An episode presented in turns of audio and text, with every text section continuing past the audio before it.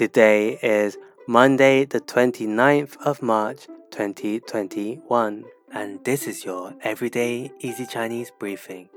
大家好，我是林老师. Welcome back to our regular listeners.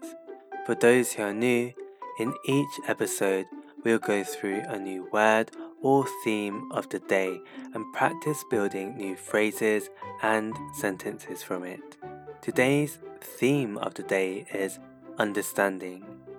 Do you sometimes find yourself in situations where you don't understand what the person is saying in Chinese? If so, use these three phrases to ask the person to either repeat or clarify what they are intending to say to you. The first phrase is 我听得不太明白。我听得不太明白。I don't quite understand.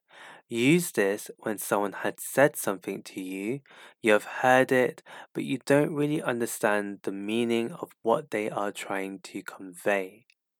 The second phrase is 麻烦你再说一次。麻烦你再说一次。can you say it again, please? So maybe you are at a shop or someone said something to you, but you didn't hear or understand it the first time. This is asking them to repeat what they have said. Finally, the third phrase is 请说慢一点。请说慢一点。Please, can you say it slowly?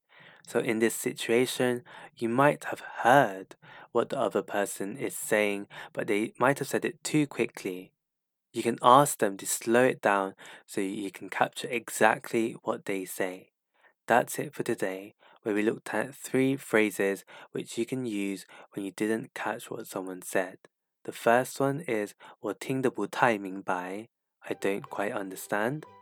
麻烦你再说一次 Please say it again. And 请说慢一点. Please can you say it slowly?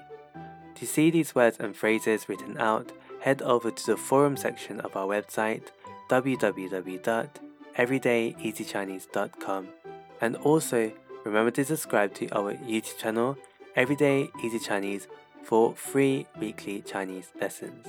See you over there.